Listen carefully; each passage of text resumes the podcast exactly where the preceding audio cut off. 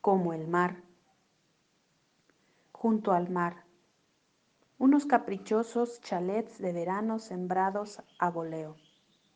Delante, la playa blanquísima la defendían los promotorios ariscos de dos enormes acantilados.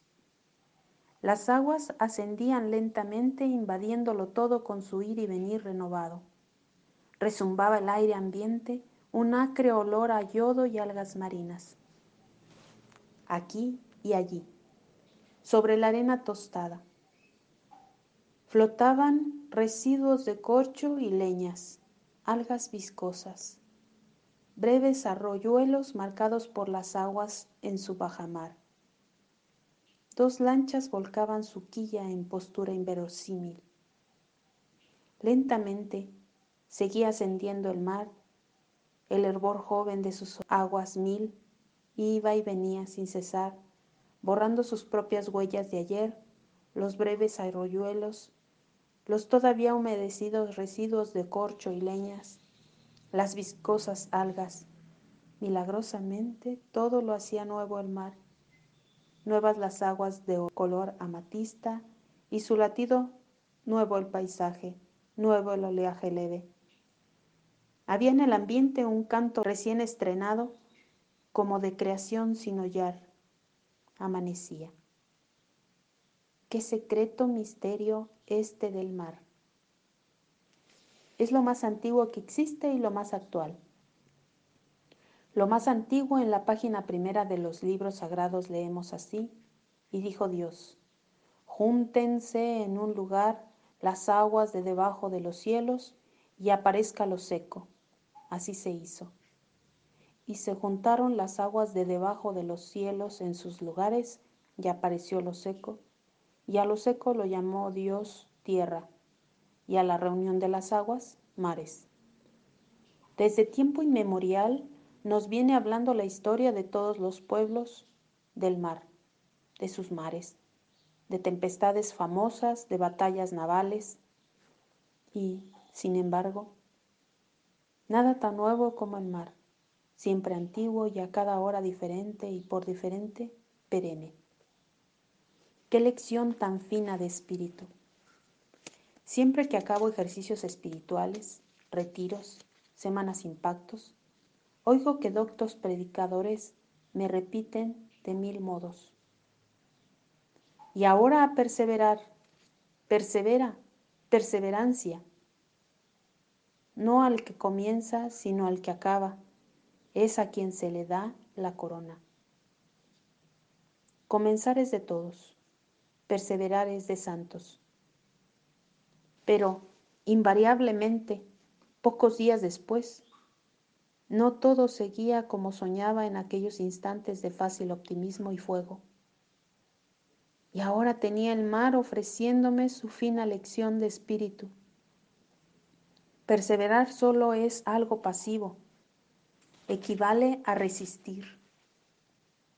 Y en las guerras, lo sabemos bien, ejército que no avanza, que no conquista, pierde posiciones, es derrotado, muere.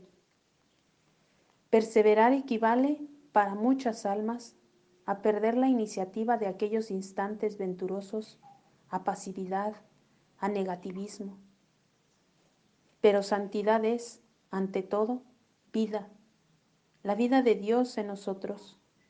Y decir vida es decir creación, empuje, renovación, renovación de lo que sea, de todo cuanto tenga un hálito vital renovación de sangre, de savia, de células.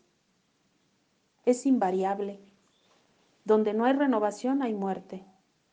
Donde por el contrario se da, hay vida. Pero nuevo no significa aniquilamiento, sea del pasado o del presente. Nuevo quiere decir continuación hacia el porvenir, prolución hacia el mañana Renovar es crear presente, prolongándolo hacia el futuro. Quien crea presente, produce porvenir. Es en el pasado donde se entraña el germen espiritual del porvenir. Solo lo nuevo, tiene capacidad de vida en sí, para subsistir siempre. Por eso San Agustín, de vuelta ya, y descubriendo a Dios como una isla insospechada y maravillosa, exclamaba, Oh hermosura, siempre antigua y siempre nueva, qué tarde te conocí. La vida espiritual es una creación continuada porque es un crecimiento constante en Dios hasta llegar a la medida del hombre perfecto, Cristo Jesús. San Pablo abundaba en esta idea cuando escribía, Todavía no he llegado a la perfección, pero sigo mi carrera interior para obtenerla, puesto que para ello fui tomado por Cristo. No creo haberla alcanzado, mas procuro una sola cosa, que olvidando lo que queda atrás, voy derecho a lo que está delante. ¿Te has fijado? Olvidando lo que queda atrás. Esto es precisamente lo que falta a tantas almas que viven fascinadas en un narcisismo infantil. Para ellas solo existe el pasado. Se parecen a tantas casas linajudas que solo viven del recuerdo de lo que fueron, del pasado. Y ellas del tiempo en que se dieron a Dios, de viejos arranques de generosidad, de antiguos impulsos de apostolado, de tiempos idos. A tales almas habría que gritarles, sé como el mar. Hay que saber abandonar como algo caduco y muerto viejos modos de pensar y obrar. Hay que saber decir adiós al ayer para hacerlo todo nuevo hoy convencidos de que detenerse es retroceder. Aprende del mar. El océano va y viene, cubriendo su ayer con las aguas de hoy. Cada día renace, abandonando las precarias formas pasadas. Porque eso es en la creación, lo eternamente joven, lo siempre nuevo. Así deberíamos de ser nosotros en nuestro peregrinar a Dios. Intentar cada mañana hacerlo todo nuevo. No hay dos días iguales, como no hay dos amaneceres idénticos.